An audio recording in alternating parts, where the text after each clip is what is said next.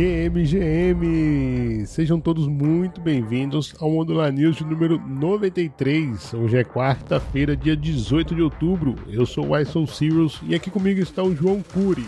Nós somos o Modular News, de segunda a sexta-feira, conectando você à informação sempre às 6 horas da manhã, as notícias e acontecimentos mais quentes do universo cripto. Para você não perder nada, estamos de volta mais um dia, trazendo para você as novidades das últimas 24 horas. Eu já quero perguntar para meu amigo Curi se foi mais tranquila essas últimas 24 horas, Curi. Essas últimas 24 horas, sim, grandes agitações de preço aí. Nenhum estagiário publicou nada no Twitter. pra te falar a verdade, o Bitcoin se manteve quase estável, cara. Mas também o que não é um ponto negativo, viu? Nas últimas 24 horas, então, o Bitcoin aí teve uma variância de 0,1% negativa, ainda na casa dos 28.450 dólares. E o Ether aí caindo quase 2%, hoje se mantendo ali em 1.560 dólares.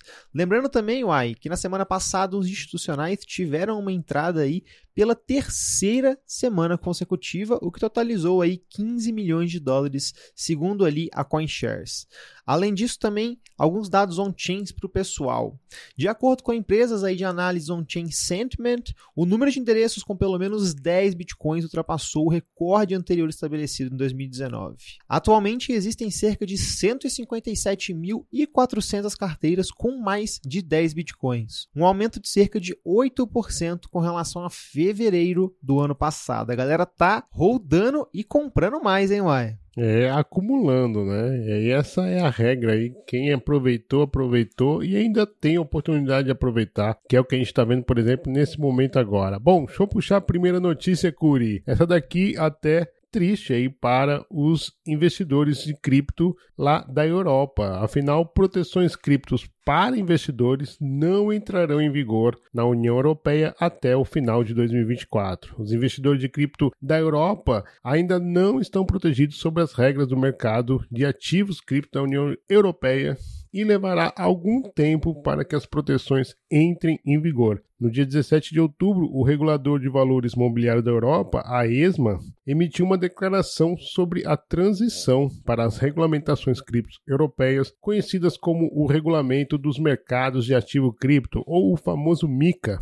A ESMA enfatizou que as proteções para investidores criptos baseadas no MiCA não entrarão em vigor até pelo menos dezembro de 2024, o que significa que os investidores devem estar preparados. Olha, Curi, olha essa última frase, Curi, o que significa que os investidores devem estar preparados para perder todo o dinheiro que planejam investir em cripto. Isso daqui é um food institucional, Curi?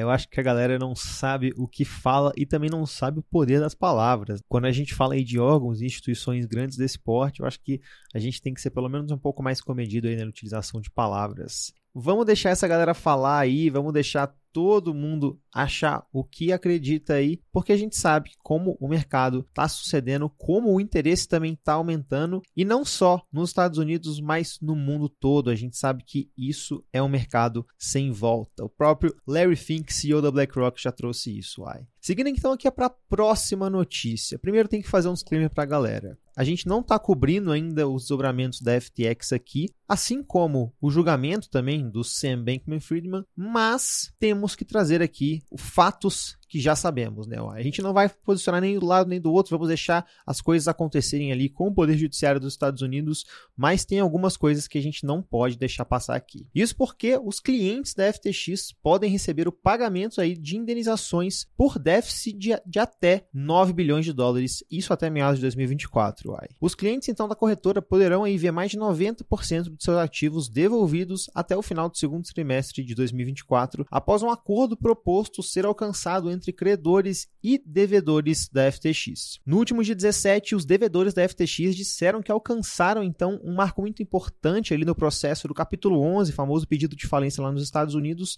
após extensas discussões aí com o comitê de credores, também ali com o comitê de clientes fora dos Estados Unidos. Será que essa galera vai ver o dinheiro de volta mesmo, ai? Eu acho que eles não iam passar esse pirulito na boca das crianças, né? E sair, não sair assim, sem ter sido acordado, né? Então, assim, eu acho, acho positiva demais essa notícia, bem interessante que chegaram ali no acordo. Não é 100%, é verdade, mas, poxa, é 90% e, assim, numa situação em que 10% é, é maior que zero, né? Então, tá todo mundo no zero nesse momento. Então, bem interessante, 90%. Boa notícia aí, espero que até resolvam, quem sabe, o 100% mas sem sombra de dúvidas, ótima notícia. Aliás, falando em ótima notícia, Curi, deixa eu já virar aqui para a Scroll, a mainnet da Scroll já em funcionamento. A Scroll finalmente lançou oficialmente a sua rede. O projeto é uma rede segunda camada da Ethereum que estava em desenvolvimento por mais de dois anos e finalmente está funcionamento a pleno. Durante os testes foram implantados mais de 450 mil contratos inteligentes na rede de testes da Scroll, com mais de 90 milhões de transações e a geração de 280 mil provas de zero conhecimento, as famosas ZK. Logo após o anúncio, alguns protocolos já anunciaram o suporte à rede, como a Layer Zero, a Bridge Orbiter Finance, entre outros. Em menos de 24 horas do anúncio oficial, mais de 3 milhões de dólares já estão travados na rede, que antes seu funcionamento oficial passou por mais de três auditorias, sem contar com diversos testes internos. Curi Scroll lançou Cara, feliz demais com essa notícia aí. Participamos da campanha de pré-lançamento lá no nosso X e fiquei muito animado com o lançamento. Fiz aí a minha bridge logo depois que vi o anúncio. Desejo todo sucesso aí pro time da Scroll. Creio que vamos fazer grandes coisas ainda no futuro em conjunto. E cara, tô muito bullish com redes e case aí. Vamos ver como o ecossistema também reage aí ao time da Scroll, que é um time extremamente capacitado ali e também comprometido com segurança e descentralização. Mais um monstrinho chegando aí no mercado de Layer 2. E falando em monstrinho, Uai, vamos falar de outro monstrinho do ecossistema, a Lido. Isso porque a Lideway está saindo da Solana, dada as supostamente condições financeiras e sustentáveis. O protocolo aí de staking centralizado Lido Finance decidiu encerrar suas operações ali na Solana após uma votação ali da comunidade da DAO da própria Lido. Isso ocorreu supostamente devido a condições ali insustentáveis, ou seja, devido às baixas taxas de negociação ali geradas pelas operações na Solana. O encerramento foi então aprovado pela DAO e o processo já começou no último dia 16. O desligamento dos operadores de nós vai começar aí no dia 17 de novembro e os usuários da Lido vão ter até 4 de fevereiro de 2024 para retirar ali os seus tokens de staking da rede Solana. Após essa data, o resgate de tokens em staking vai precisar ser feito ali via contrato, ai. Lido saindo de um para dominar outro, ai. Exatamente. De um lado, ela não quer largar o osso nem a pau, né?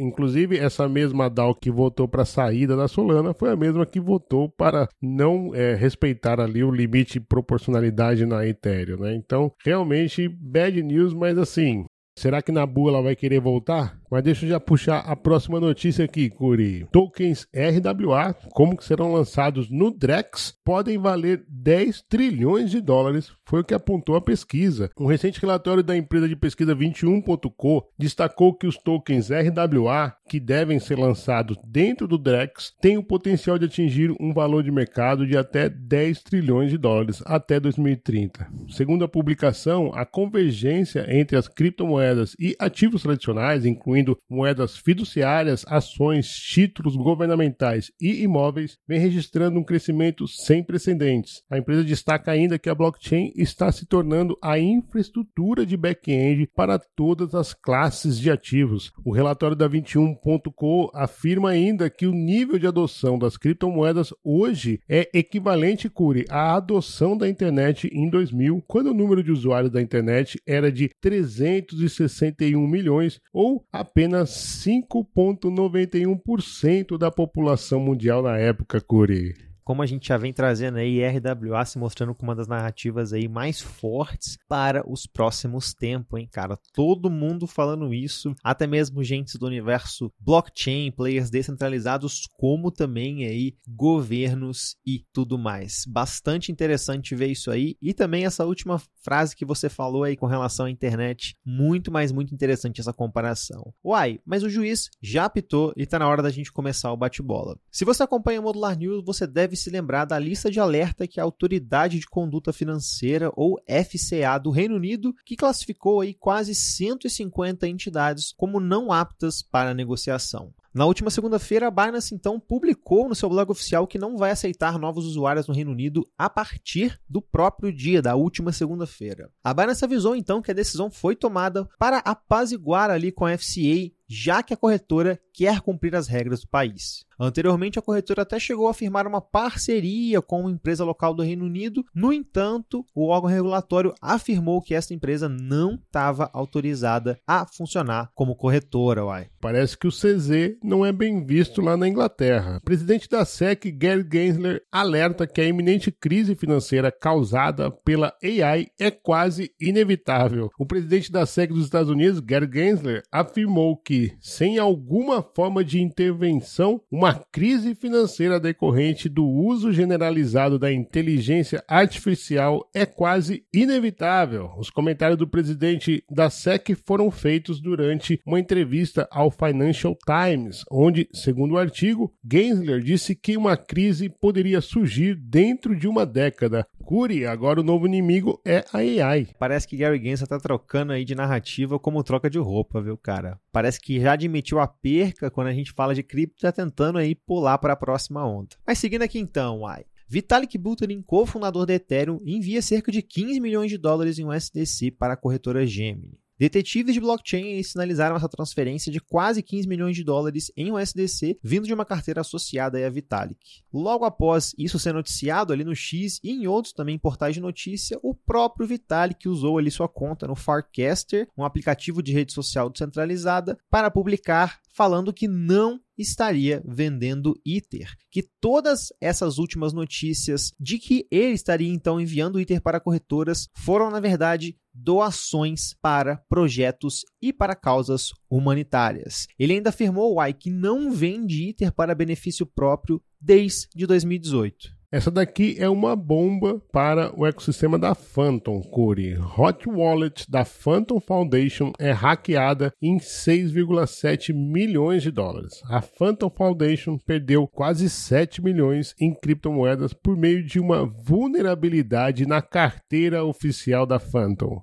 Se a Phantom tá sofrendo, tem gente confiante no projeto. A Immutable atrasou aí a liberação do vesting de tokens de cerca de 67 milhões de dólares por mais um ano. Cerca de 125 milhões de tokens IMX alocados ali para recompensas de desenvolvedores do projeto serão adquiridos mensalmente a partir de julho de 2024. Uai. Isso daí dá uma confiança para quem possui esses tokens aí. Muito interessante esse movimento. Platypus Finance recupera 90% dos ativos pedidos em Rex que nós trouxemos aqui no Modular News essa semana. O projeto concordou em não prosseguir com ações legais contra o hacker. É isso, ai. E para finalizar o bate-bola de hoje, então, cara, gigante russa de telecomunicações MTS anuncia serviço de publicidade direcionado a usuários do Telegram. O Telegram, contudo, nega ter celebrado qualquer acordo relacionado com publicidade com empresas russas, uai. Essa daí deixou uma pulguinha atrás da orelha para nós que usamos a plataforma. Bom, Curi, chega de notícia por hoje, mas eu tenho aqui alguns recadinhos antes da gente finalizar. Ontem tivemos então a segunda live da semana, a live Estado da Ethereum. De novo, Guelph e Curi mandando ver ali, trocando um diálogo maneiro. Teve até o Evandro, Kalev,